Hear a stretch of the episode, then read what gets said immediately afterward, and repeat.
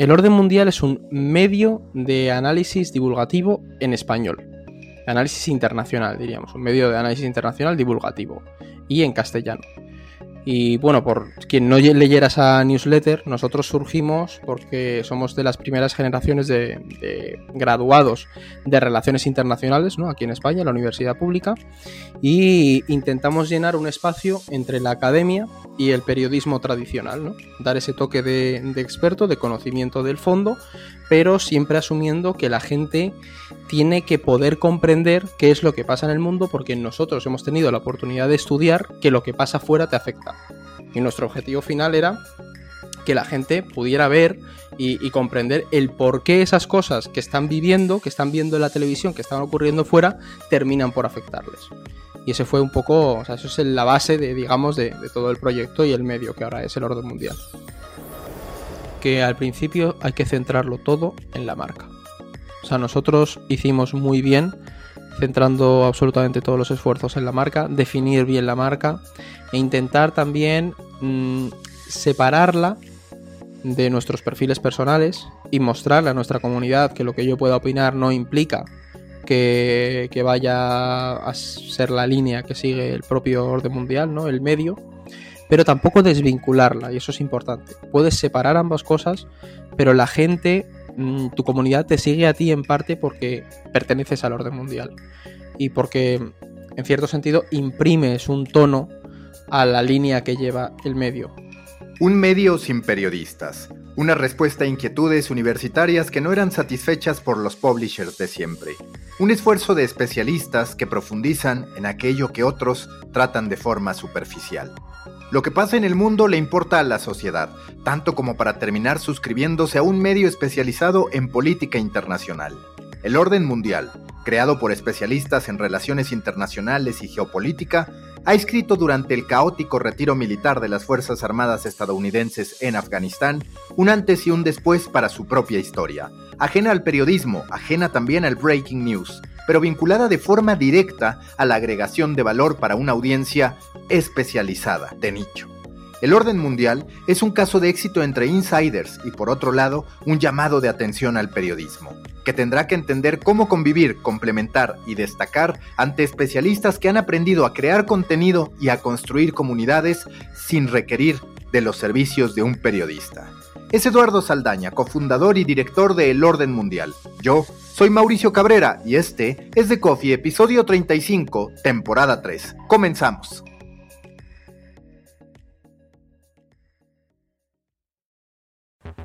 Intenso como Nación 321, ligero como BuzzFeed, cargado como el de forma, refinado como el país. Aquí comienza The Coffee.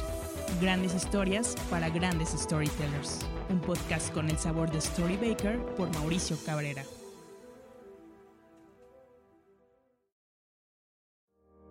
Storybakers, este podcast es presentado por Panmedials, los medios de la pandemia.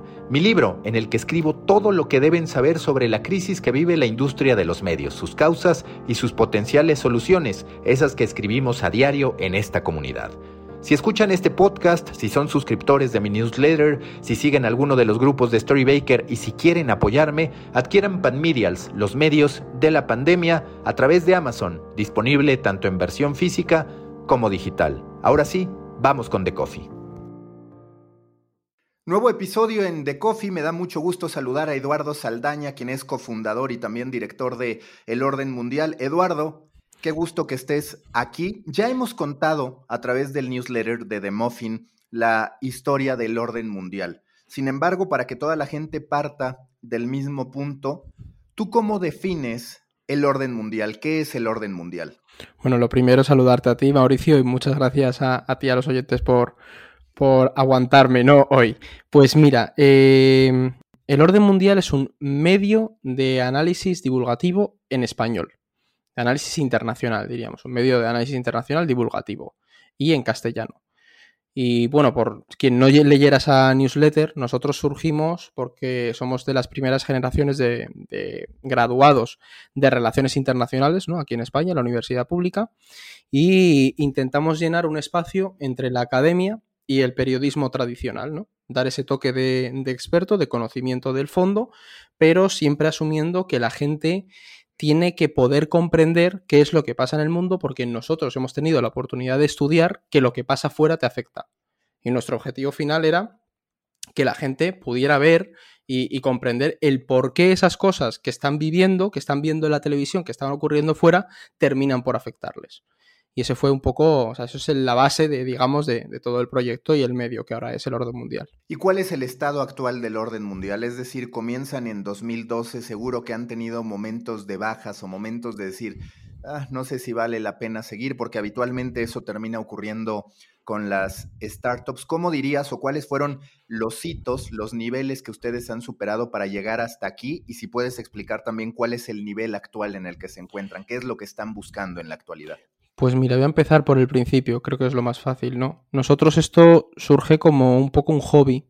Estás en la universidad, empiezas a escribir, te juntas con los compañeros, conoces a otra gente de otro sitio, de otras universidades, se van uniendo y se forma pues un compendio. Éramos más de 10 personas escribiendo, ¿no? Entonces, uno de los primeros puntos de inflexión fue cuando se creó la asociación, porque claro, esto empieza pues, muy en el aire, pero tienes que empezar a darle un marco, un marco jurídico, ¿no? Cierta formalidad para poder organizarnos.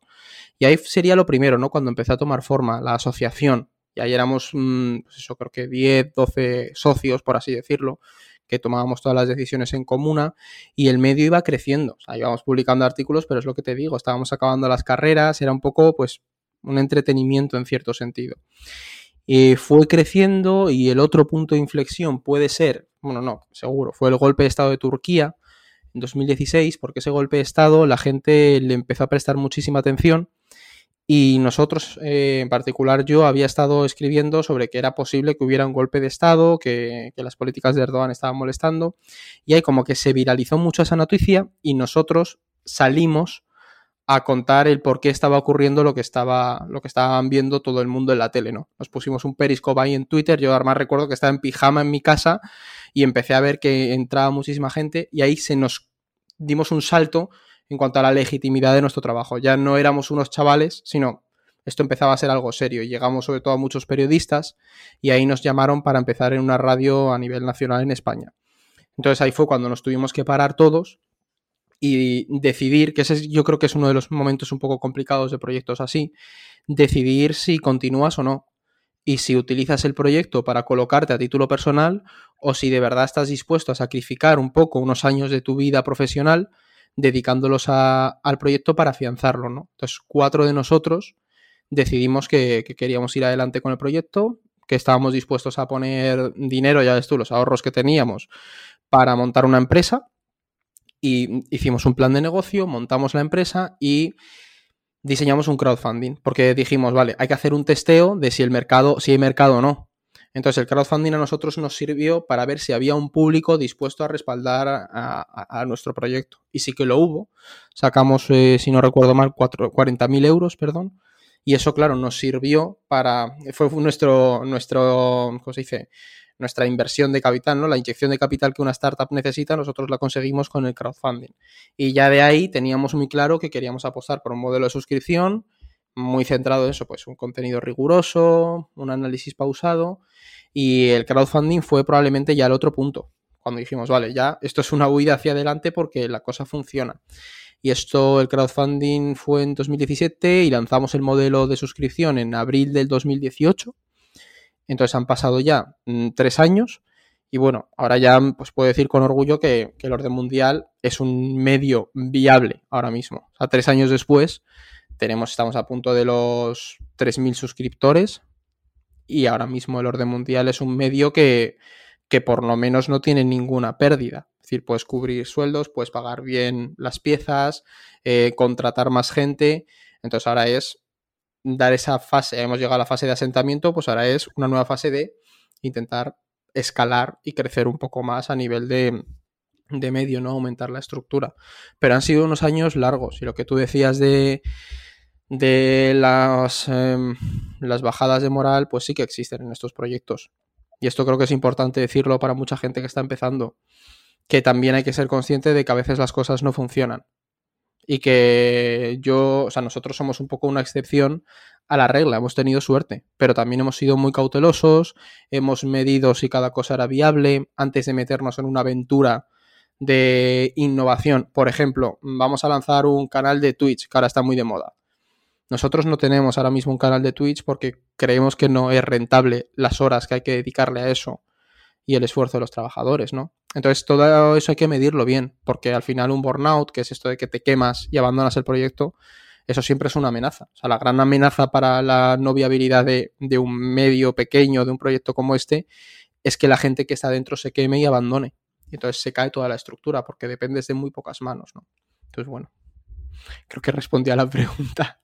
Hoy, ¿cuántos conforman el equipo del orden mundial? Pues mira, ahora tenemos, nosotros tenemos un equipo de dos cartógrafos que están a 30 horas aproximadamente, un coordinador de cartografía, que este es parte de ese proceso de ampliación, se incorpora ahora este mes, entonces hay tres, nosotros tres, seis, siete, ocho personas en oficina contratadas Luego mm, tenemos siempre tres puestos de beca, becas remuneradas, porque eso es una cosa de las, nuestras universidades. Yo no cobré por hacer mis prácticas, ¿no? nosotros cogemos a, gente joven en formación y se les, se les paga por sus prácticas, tres puestos de becarios que van rotándose, y luego mm, una serie de personas externas en el área de marketing, diseño web, desarrollo web y, y, tema de SEO y posicionamiento, ¿no? Entonces, en total serían ocho puestos, ocho personas contratadas en oficina y luego cuatro freelance y tres puestos de becarios. Y la red de colaboradores, que son los que escriben las piezas y se les paga por las piezas. Que en eso estaremos en torno a unos 50 perfiles de distintos campos de conocimiento que van publicando periódicamente en el orden mundial. Su historia se parece, como algunas otras, al motor que creó, al motor que termina detonando Morning Brew. Dos estudiantes que empiezan, que identifican que la información que encuentran de negocios no satisface los intereses de ellos, no satisface el modo en que quieren consumir. ¿Qué dirías que terminó pasando en ustedes en términos de decir, aquí hay una oportunidad que no encontraban en los medios que sí que ustedes querían tener o que sí que ustedes querían recibir en materia de información? Te diría que al principio era su presencia en, en redes. En un inicio era eso. O sea, era eh, la presencia en redes y sobre todo a lo mejor un lenguaje más, más informal y más próximo a, a los espacios de los que veníamos nosotros, ¿no? O sea, porque yo lo que encontraba era o los académicos que llevaba viendo todos mis años de carrera o un periodista, pero yo leía The Economist, yo leía Foreign Policy, leía medios extranjeros y no llegaba a encontrar algo así con ese toque, esa perspectiva a la hora de abordar un tema internacional, eh, no lo encontraba en español. Encontraba textos muy académicos o eso, el periodista que te cuenta una crónica, pero no me iba a un análisis más desenfadado, por así decirlo, y más próximo, ¿no? Y luego la parte de la cartografía, que eso es algo que, para nosotros era fundamental porque veíamos eh, en, en Le Monde Diplomatique, en The Economist, yo veía los mapas que hacían y siempre lo pensaba, digo, es que esto bien hecho en español, ojalá tuviéramos algo así. Entonces, mm, pues apostamos un poco por los cartógrafos y, fue bueno. Pero yo creo que lo que suplió sobre todo era eso, una información más cercana a chavales que están empezando la carrera o que quieren aprender sobre cuestiones internacionales y no se tienen que meter un documento de 20 páginas. O no tengo que acudir a la Wikipedia y buscar qué significa un término que es bastante sencillo. Me gustaría que alguien me lo explicara con el lenguaje que, yo utilizo en mi día a día, ¿no? Y en las plataformas que, en las que yo estoy presente. Y creo que eso fue lo que suplimos. Mm, básicamente es que no había nada. Entonces entramos ahí y empezamos a hacer ese trabajo que queríamos, que queríamos encontrar. Hace rato hablaba sobre un tema que a todos nos toca, que es complicado equilibrar.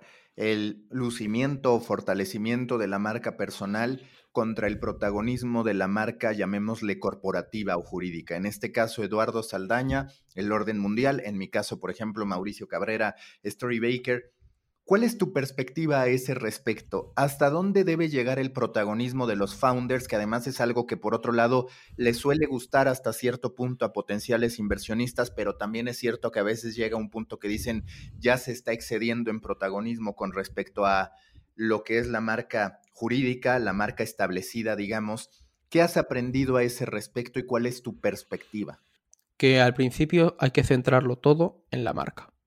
O sea, nosotros hicimos muy bien centrando absolutamente todos los esfuerzos en la marca, definir bien la marca e intentar también mm, separarla de nuestros perfiles personales y mostrarle a nuestra comunidad que lo que yo pueda opinar no implica que, vaya a ser la línea que sigue el propio orden mundial, ¿no? El medio, pero tampoco desvincularla, y eso es importante. Puedes separar ambas cosas, pero la gente, mm, tu comunidad te sigue a ti en parte porque perteneces al orden mundial y porque, en cierto sentido, imprimes un tono a la línea que lleva el medio. Pero en un inicio lo que hicimos, y fue muy acertado creo, fue condensarlo todo en la marca. Y una vez está sentado el medio, una vez está sentado el proyecto, ya puedes empezar a perfilar pues, tu perfil personal, porque el propio, la propia tendencia te lleva a tener una mayor visibilidad.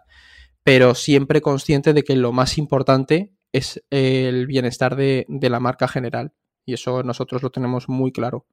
Que tenemos que tener no cuidado con lo que decimos en redes, seguro, pero decirlo siempre pensando que, la gente al final estamos asociados a, una marca, a un proyecto y, al, nombre del propio medio, ¿no? siempre va a estar ahí y es algo que tenemos que, cuidar.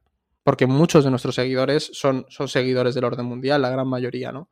Entonces me siguen a mí porque, pues, a mí personalmente, a Fernando, a otros compañeros, porque nuestra, nuestro estilo les gusta y les convence. Pero sí que cuidamos mucho eso, el, proteger el, medio y que el medio sea más sea político, tenga una tendencia más neutral. Y cuando ya está eso asentado y la gente entiende un poco cómo funciona la estructura tuya, puedes crecer. Cuando realizas contenido, ¿qué proceso ustedes llevaron a cabo? ¿Qué proceso ustedes tienen desde lo más alto de la organización para decir, este es nuestro tipo de público, estos son nuestros buyer personas o como me gusta decir aplicado a medios de comunicación, nuestros reader personas? Nosotros, a ver, voy a separar. Una cuestión es el proceso de, creación del contenido como tal y otra es la investigación para saber qué tipo de público tenemos, ¿no? Entonces nosotros eh, a través de datos de la propia web, encuestas a nuestros lectores y a nuestros suscriptores, hemos podido perfilar incluso los sectores profesionales a los que se dedican. A nosotros, la gran mayoría de, nuestros lectores, por ejemplo, además algo bastante llamativo, eh, son del sector técnico, mucho arquitecto, mucho ingeniero, mucho médico, funcionario. No son en su mayoría periodistas o gente académica de relaciones internacionales. Entonces, con ese tipo de investigación puedes ir perfilando un poco el usuario que tienes. Y pues Mm, preguntas edades, ves a través de las propias métricas de Google Analytics y luego analizas el tipo de contenido que leen. Y vas viendo ese contenido, qué perfiles lo consumen, qué tasas de rebote tienen. Entonces puedes ir haciéndote una idea un poco de em, para qué es útil ese contenido. Entonces nosotros, por ejemplo, pues diseñamos un funnel, se va viendo cómo al final el suscriptor, digamos que es el usuario último, ¿no? El más fiel de todos.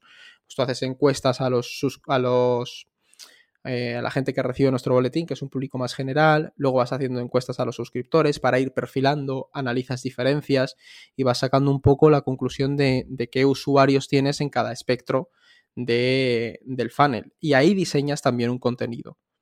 Entonces ahí tú vales, nosotros tenemos un tipo de contenido que son los mapas o los me explicas, que son artículos y, y gráficos muy amplios que abarcan una cantidad de temas enormes y son, digamos, un poco más superficiales que otros contenidos, ¿no?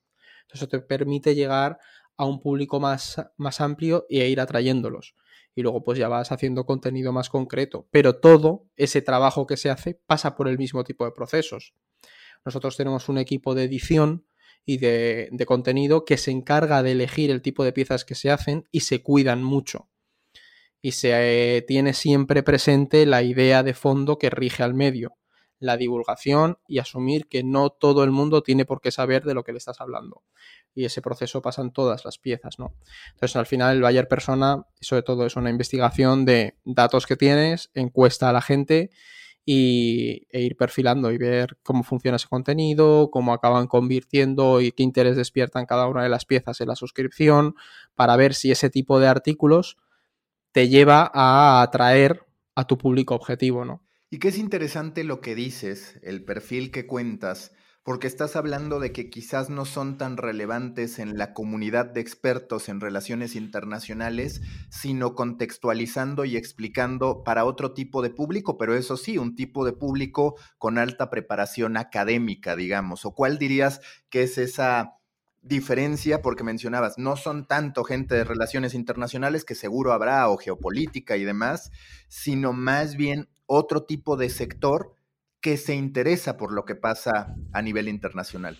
Sí, justo. Es decir, nosotros cubrimos, eh, o sea, llegamos a una clase media cualificada con formación universitaria, pero que no se dedica en su día a día a seguir la actualidad internacional, pero sí que está interesado o interesada en eh, entender un poco las dinámicas que, rigen el mundo, porque en cierto sentido entiende que le influyen, ¿no? Entonces sería como nuestro público eh, clave, o sea, nuestro, el buyer persona que decías. Luego, ¿qué ocurre? Que conforme pues, las redes sociales o internet hace que puedas alcanzar a otro tipo de usuarios para ir poco a poco trayéndolos hacia ese espectro. Pero sí, nosotros cubrimos eso, no estamos centrados en llegar a doctorandos que están eh, a punto de sacar una tesis eh, en la universidad. muchos de nuestros suscriptores es lo que te decía.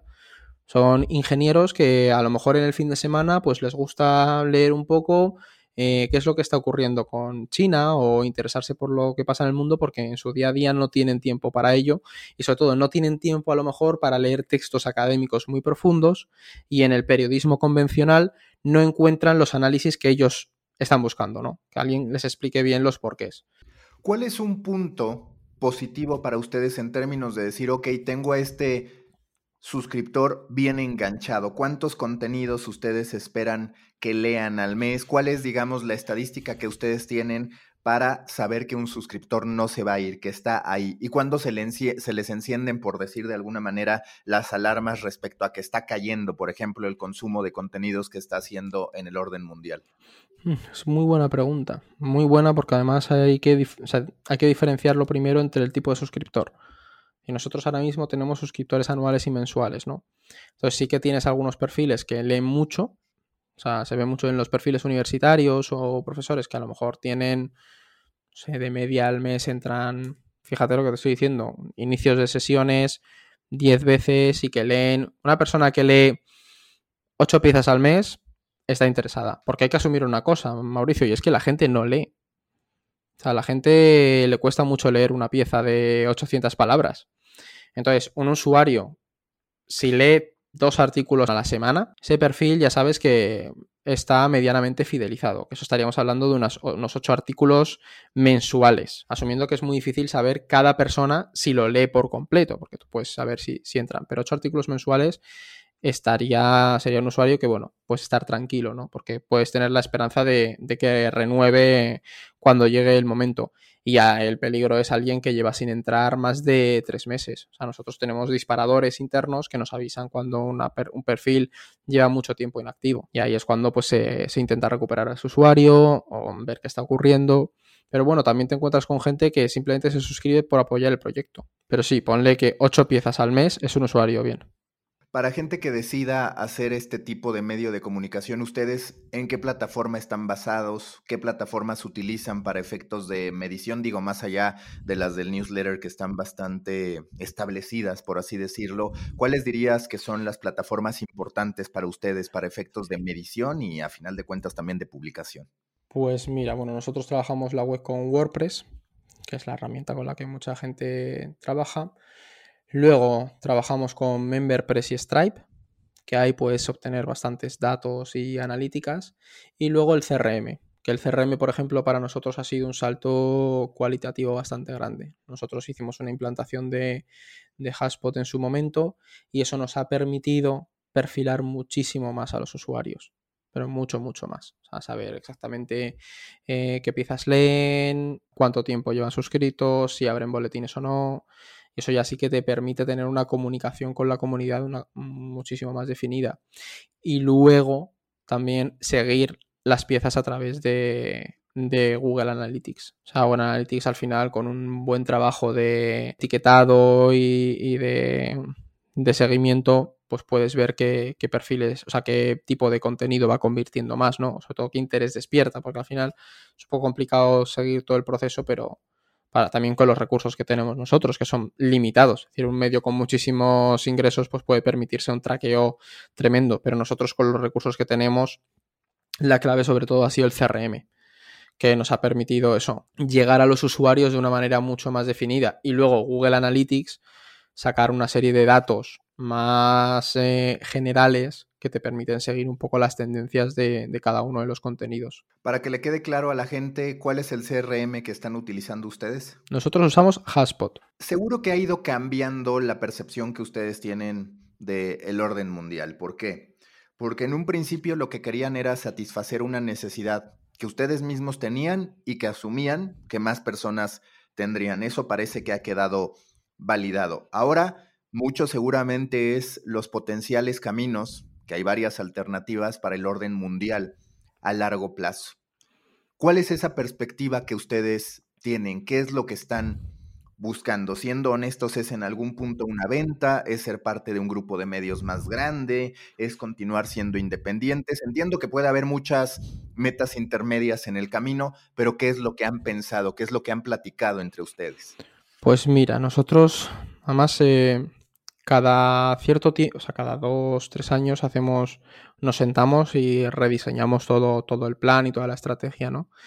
Y ahora mismo nuestro objetivo es eh, mantener esa independencia y seguir creciendo. Es decir, no estamos planteando una ronda de inversión o algo por el estilo, pero claro, esto te lo digo ahora, pues como supongo que la gente político te lo diría y acaban de vender político por un dineral, ¿no?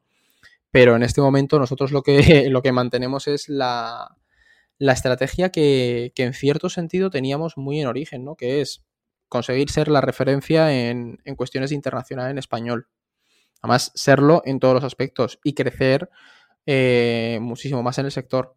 Dar el salto a, formación, que es algo que, creemos que se puede empezar a, diseñar en estos próximos meses. Y, llegar más a América Latina, por ejemplo, es algo que también tenemos en mente. Pero básicamente afianzar bien el proyecto. Ese va a ser el plan de los próximos dos años. No, lo tenemos, no tenemos, no vamos a vivir grandes cambios por el momento porque al final es un proyecto muy joven que tiene tres años de funcionamiento y que le queda muchísimo recorrido. Eso es algo también que, creo que nos define, que no tenemos prisa. Es decir, yo no tengo una prisa tremenda por llegar a, un punto, al igual que mis compañeros, no queremos correr porque sabemos que el, nicho de mercado está. Vamos afianzando la estructura lo suficientemente bien como para poder afrontar mm, obstáculos y problemas que se puedan venir. Y, al final, tres años parece mucho cuando estás dentro, pero si lo ves con perspectiva, no es tanto tiempo para, haber conseguido esto. Entonces, sí, el objetivo es básicamente seguir eh, trabajando para ser la referencia en español, porque todavía nos queda mucho para ser la referencia en castellano en temas internacional. ahora hay que buscar la legitimidad del público general. ¿Qué viene para ustedes? Eh, digamos, ¿hacia dónde deben crecer? Porque yo estoy convencido que muchas veces el dilema que tienen medios como el de ustedes, lo que yo estoy haciendo con Storybaker, es entre generar más contenido y por el otro lado generar más herramientas comunitarias, digamos. Hmm. ¿Ustedes qué es lo que visualizan en el corto y mediano plazo que van a estar trabajando? Ahorita ya mencionabas alguno, a ver si puedes hablar de estos pilares o de estas áreas donde dicen, Creo que debemos generar más contenido, pero posiblemente debo detonar este otro ecosistema. ¿Qué planean ustedes? Pues por un lado, la creación de ese contenido. de hecho, vamos en, estos próximos meses lo, veréis. Vamos a ir sacando contenidos no simplemente escritos, sino también en otro tipo de plataformas. Porque al final es una de las cosas que, hemos podido percibir, que, que tenemos que llegar a otro tipo de formas de, y espacios en los que consumir ese contenido, ¿no? formato audio más allá de las radios, el formato visual, pero bueno, el formato visual tendremos que, esperar un poco, pero sí, seguir produciendo contenido como el que estamos haciendo hasta ahora, de mejor calidad, porque eso también es cierto, vamos subiendo poco a poco las exigencias a los autores y a las autoras, luego dar el salto a otros tipos de, de formatos, que eso sobre todo el, audio, y reforzar la parte de la comunidad, que es algo que con la pandemia, nosotros en los años de pandemia, la verdad es que nos ha servido bastante para trabajar en el fondo, en la fontanería, como llamamos, pero ahora tenemos que empezar a trabajar bien el afianzamiento de la comunidad de los suscriptores y de ir creando esos espacios en los que consigas eh, juntar a toda la gente que, digamos que se mueve alrededor de,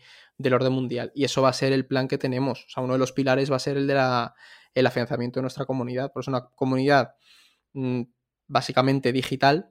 Entonces tenemos que crear espacios en los que poder hablar con ellos, desde eventos a lo que te mencionaba de la formación, pues también te sirve para formar incluso a tus propios suscriptores o a tu propia comunidad de analistas, que también es parte de la comunidad del orden mundial, ¿no? La gente que escribe con nosotros, pues también crear esos espacios. Pero si tuviera que establecer tres pilares clave, es la creación de un contenido de mayor calidad y también que nos permita llegar a nuevos públicos, la creación de nuevos formatos en distintas plataformas que se adapten a las formas de consumo actual de nuestro público que hemos detectado y luego el afianzamiento de la parte de formación y creación de comunidad.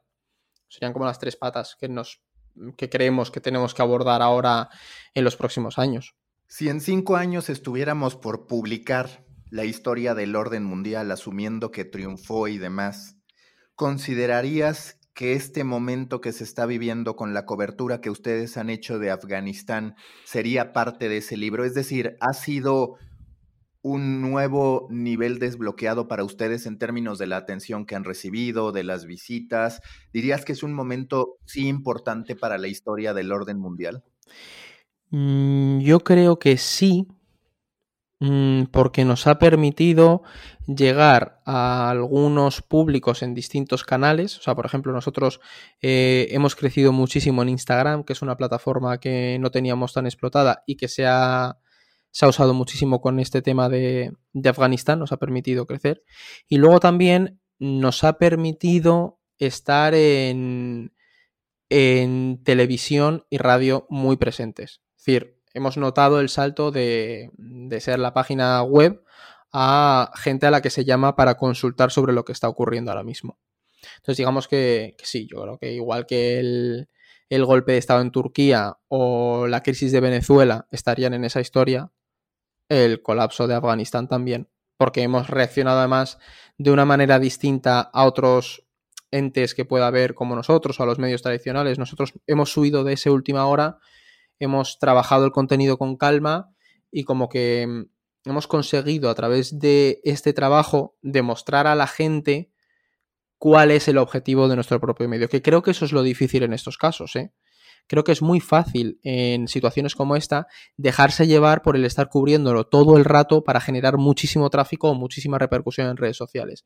Y nosotros hemos apostado por una estrategia mm, más calmada, más pausada, pero que sin pausa y sin prisa ha conseguido dar el contenido que la gente estaba demandando en cada momento y que les ha permitido comprender esas últimas horas con las que les iban bombardeando, ¿no? Entonces creo que mucha gente ahora mismo, gracias a esta crisis, ha entendido que el orden mundial es ese espacio al que acudes para comprender. Es ese espacio en el que en el momento de, de máxima última hora vas a encontrar el contenido que te va a hacer entender qué es lo que está pasando. Y al final es, es el objetivo y creo que, que, sí que hemos sabido hacerlo. Y mira que yo te confieso que soy de los que a veces se pierde con esas últimas horas y, me genera cierto estrés por supongo que toda la influencia del sistema mediático, pero mis compañeros y, yo hablándolo tranquilamente hemos tenido la mente lo suficientemente fría como para poder prepararnos y saber cómo afrontar este tipo de situaciones en un futuro, ¿no?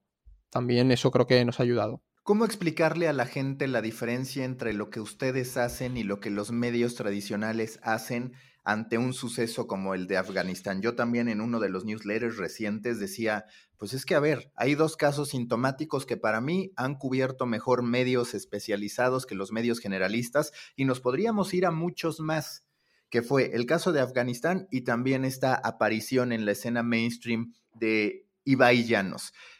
¿Cómo tú explicas como lector, como consumidor, a final de cuentas también que eres de medios de comunicación, de contenidos, la diferencia entre lo que se puede encontrar en un medio generalista, reconociendo claro que hay excepciones y que hay piezas bien trabajadas y demás, y lo que se puede encontrar en el orden mundial?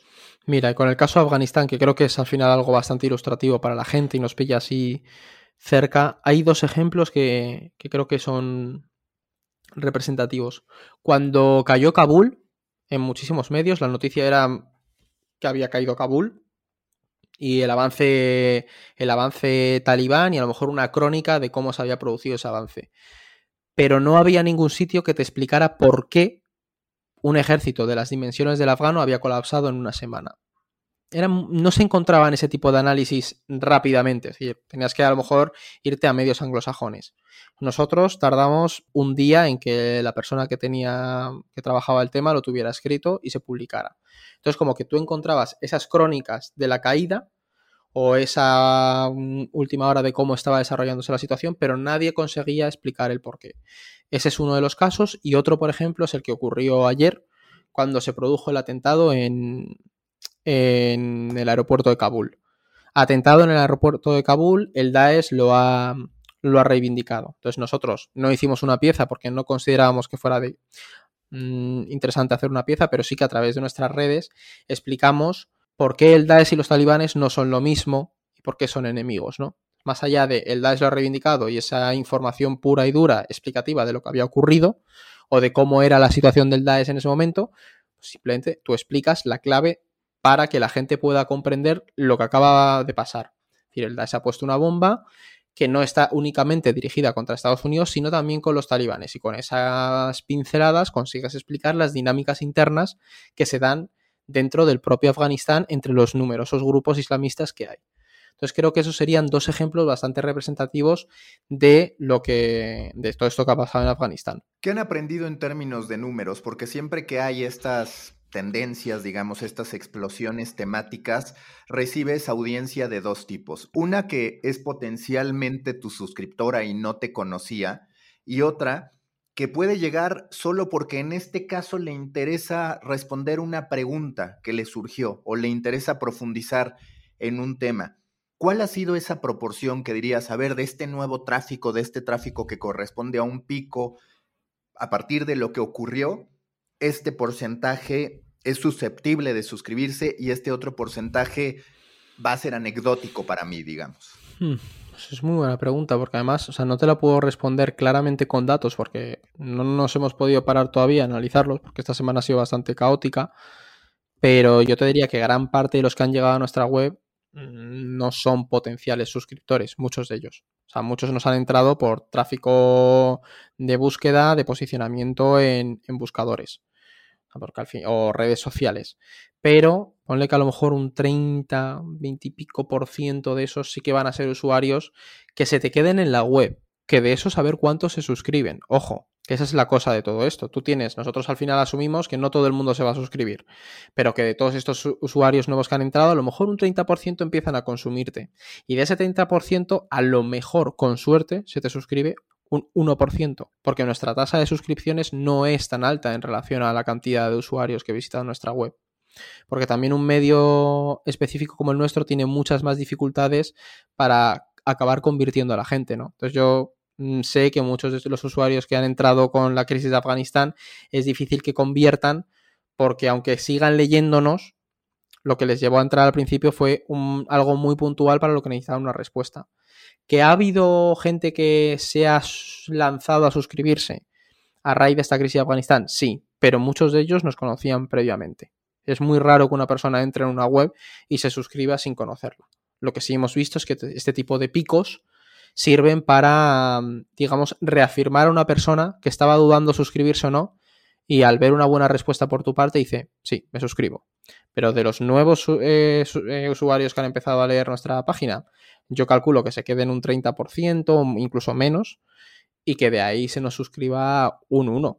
Eh, y date cuenta que tardan sus seis meses en empezar a madurar una persona para, para animarse a, a suscribirse o simplemente pensar en ello. ¿Cuál es la tasa de conversión entre visitas que ustedes tienen y suscriptores que adquieren, porque ahorita lo mencionabas y ese punto es importante. Muchas veces se habla que un medio lo que debe hacer es del total de su audiencia quizás alcanzar al 10% de sus hard users. ¿Ustedes cuál es su experiencia a ese respecto? Entendiendo lo que tú dices, que aparte están en una categoría eh, o en un rubro que no es tan evidente el beneficio para la persona, ¿no? Al final, si yo te hablo de, por ejemplo, content marketing y me lee gente que se interesa en eso, puede decir, claro, con esta inversión que yo haga, profesionalmente voy a poder crecer. Aquí se trata mucho de satisfacer una curiosidad, digamos, un, un, deseo por entender el contexto, pero no por fuerza de algo que yo pueda activar en mi día a día. Pues que la tasa de suscripciones, Mauricio, es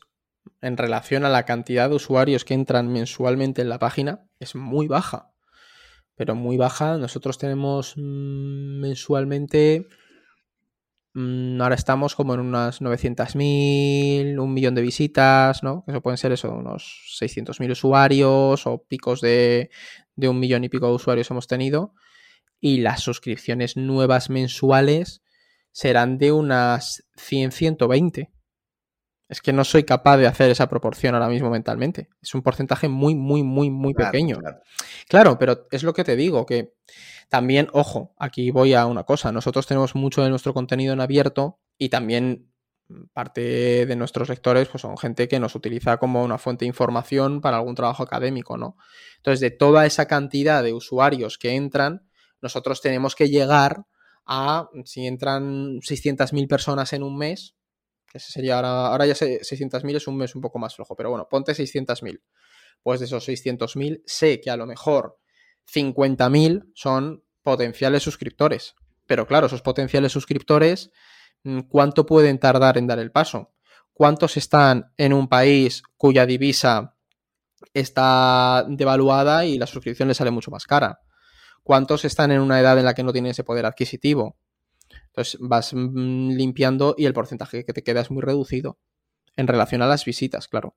¿Cuál es su proceso para decidir cuánto contenido va de manera gratuita y cuánto contenido se hace exclusivo? Porque es siempre una disyuntiva. De pronto ahorita que lo platicas, pues justo, estás, digamos, trabajando mucho en términos de contenido gratuito para una audiencia masiva que genera algo de ingresos a través de publicidad por ahí, pero ¿cuál es el proceso que ustedes siguen para decir esto va abierto y esto va exclusivo? Y si se plantean cambiarlo de pronto, posiblemente con un paywall más duro o por el otro lado, si están muy contentos con esta forma en que están pudiendo convertir y demás, que digamos, más allá del ritmo, les está funcionando. Pues nosotros básicamente es el tipo de contenido. Si antes te hablaba del funnel, entonces nosotros tenemos distintos tipos de contenido para distintas posiciones del funnel, ¿no? Como es, como es lógico. Y el contenido que más se aproxima al público objetivo o a los intereses de ese, de ese buyer persona, pues ese es el que está encerrado. Nosotros tenemos contenidos muy sencillos de temas de internacional que están en abierto porque nos permiten llegar a nuevos públicos a los que empezar a atraer y a, en cierto sentido, formar en el conocimiento de temas internacionales. Y ese siempre va a estar en abierto. Y luego el resto está encerrado. Igual que con la cartografía. Los mapas que más trabajo llevan, que están destinados a un público que tiene un interés mayor en cuestiones geopolíticas, esos están siempre encerrados. ¿Qué pasa? Que ahora eh, estamos planteándonos ser un poco más aleatorios, ¿no? Y eso que nuestro muro es bastante, bastante rígido. O sea, nosotros si te das contra el muro no puedes, mm, no hay muro poroso o X oportunidades para leer un número de artículos, porque sabemos que la gente no nos lee tanto como para darles ocho artículos al mes. Te estaba diciendo que una persona que nos lee ocho veces es una persona que está bastante afianzada como para darle ocho, ocho artículos mensuales, ¿no? Entonces lo que estamos planteando es ser un poco más aleatorios y parte de ese contenido que está digamos, en lo más eh, concreto del funnel, el de nuestro público objetivo, abrirlo para que así haya usuarios que puedan ver cómo es ese contenido, ¿no? Y puedan eh, familiarizarse y decidir suscribirse a, a, nuestra página. Pero eso es algo que haremos ahora, que vamos a poder lanzar una nueva web en la que habrá una inversión mayor en tecnología y podremos empezar a desbloquearlo. Y ahí, sinceramente, ahora mismo no sé decirte bien qué criterio vamos a seguir para desbloquear ese tipo de piezas. Porque es algo que está en debate, porque sabemos que podemos ser aleatorios, pero tampoco queremos ser irracionales. Tiene que haber un sentido, ¿no? En ese, en ese desbloqueo. Pero vamos, ahora mismo, a día de hoy, como el criterio que se sigue es en función del tipo de contenido.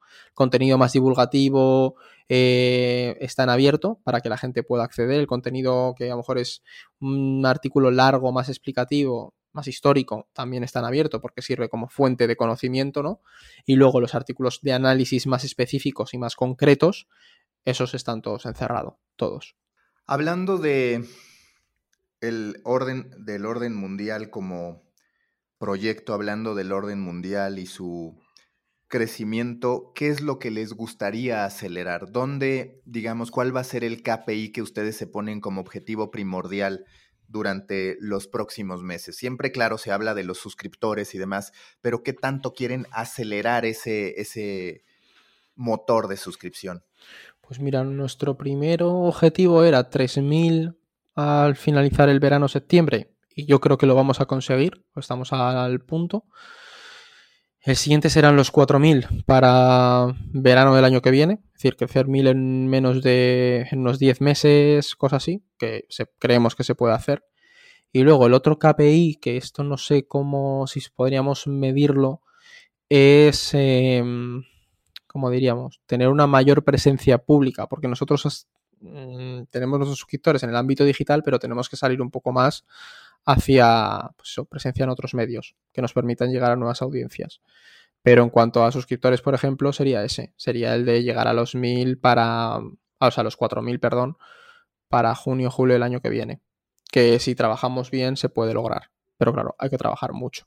Yo entiendo que no se trata de un conflicto entre periodistas e insiders, que es como yo me refiero a la gente que está especializada, que ha estudiado, que se ha dedicado a una industria específica como ustedes en lo que respecta a relaciones internacionales o geopolítica, pero en tu perspectiva, ¿cuál va a ser el rol del periodista hacia adelante y cómo puede complementarse de lo que hace un insider, porque yo muchas veces digo, a ver, ¿el qué?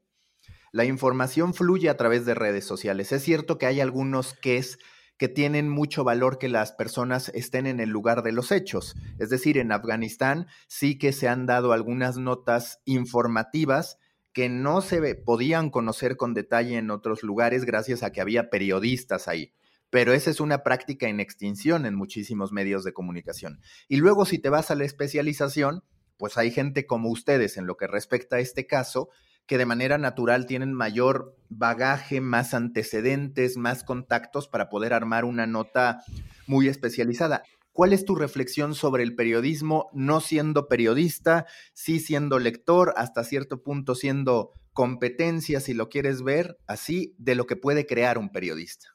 A ver, lo primero es que nosotros en particular podemos decir que somos un poco una excepción. Porque mm, yo podía haber estado en el lado del experto completamente y no haber tenido ningún tipo de vinculación con en la dirección de un medio, ¿no? Entonces sí que he aprendido cómo comunicar. Pero creo que justo ese puede ser el papel del periodista, es coger ese conocimiento del experto al que él acude y poder contárselo a la gente como es debido nosotros lo hacemos de manera natural porque el objetivo de nuestro medio es ese, pero en un medio generalista creo que el, periodista tiene que saber bien cómo acudir a esas fuentes para dar las explicaciones a la gente, o sea, las explicaciones que la gente está buscando. Creo que eso es lo más complicado. Por ejemplo, en el caso este de, de Afganistán que has, que has mencionado, el coger esos expertos que a lo mejor te sueltan una chapa tremenda y poder dar las claves. Pero es que el papel futuro del periodista me cuesta bastante. Además, has mencionado lo de Ibai y es otro tema que, creo que ha descentrado mucho al periodismo y se han centrado demasiado en lo que hace Ibai sin ver que son complementarios, ¿sabes? Es más buscar la complementariedad de lo que hacemos nosotros y su trabajo. O sea, y yo creo que ahí algo se perdió en el mundo del periodismo y creo que viene más la pérdida por parte de, no entender cómo funciona el, entorno en el que trabajan y cómo se generan esos ingresos. Creo que ahí es cuando se perdió el, rumbo. O sea que al final, cuando no entiendes que tus piezas estos últimos años han estado... Mm, las han comprado porque daban visitas. Mm, si no entiendes bien eso, no, no al final te acabas perdiendo y acabas entrando en todo ese en todo ese barullo, ¿no? Pero creo que el papel futuro pasa por ahí, por entender hacia dónde va el modelo de negocio de la empresa medio en el que está trabajando y dar el contenido que el público del sitio en el que tú estás está demandando, es decir, esa calidad que va que yo creo que es inherente al modelo de suscripción, que bueno, a lo mejor no lo es, y esto es un debate que nosotros tenemos mucho, de si el modelo de suscripción también se puede pervertir. Yo creo que sí se puede pervertir porque puedes tener, o sea, bueno, hay algunos sitios en los que pues, la gente puede pagar por tener una información sesgada para justificar sus ideas, ¿no? Pero creo que pasa mm, parte por eso, por entender un poco el que tienes que, tener unas ciertas valores y, claves del modelo asentados para, publicar el contenido adecuado, que creo que no se ha hecho, porque hemos visto estos últimos 10, o 10 20 años, ¿no? La llegada de Internet ha roto mucho el tipo de periodismo que se hacía. Alejarse de la última hora también es muy importante por precisamente lo que tú decías. Porque en redes sociales tienes muchísima esa última hora. A lo mejor la parte del periodista está en saber filtrar esa información y elegir a qué fuentes acudir para transmitirla y sobre todo no ver a perfiles como los nuestros como competencia, porque a mí me parece absurdo vernos como competencia.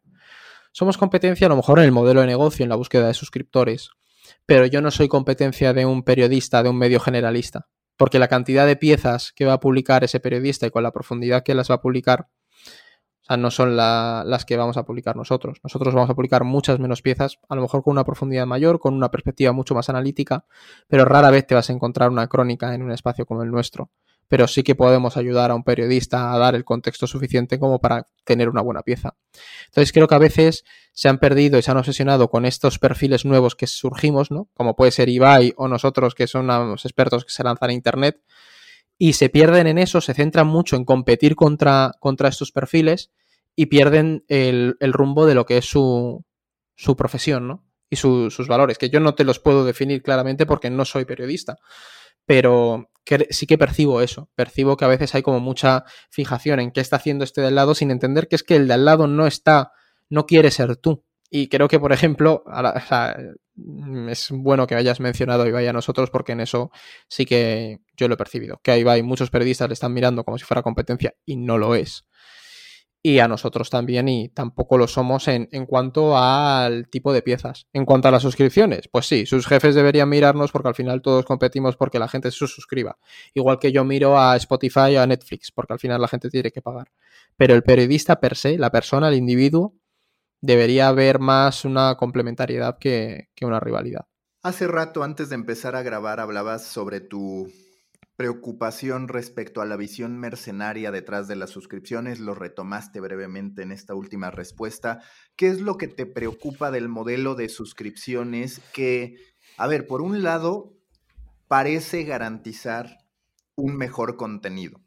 A todas luces la gratuidad no necesariamente fue una buena fórmula ni para los medios ni para los lectores, pero ahora ¿qué te preocupa del modelo de suscripción en manos de gente pues que estás anteponiendo el dinero a la al interés, a la inquietud por desarrollar un buen contenido?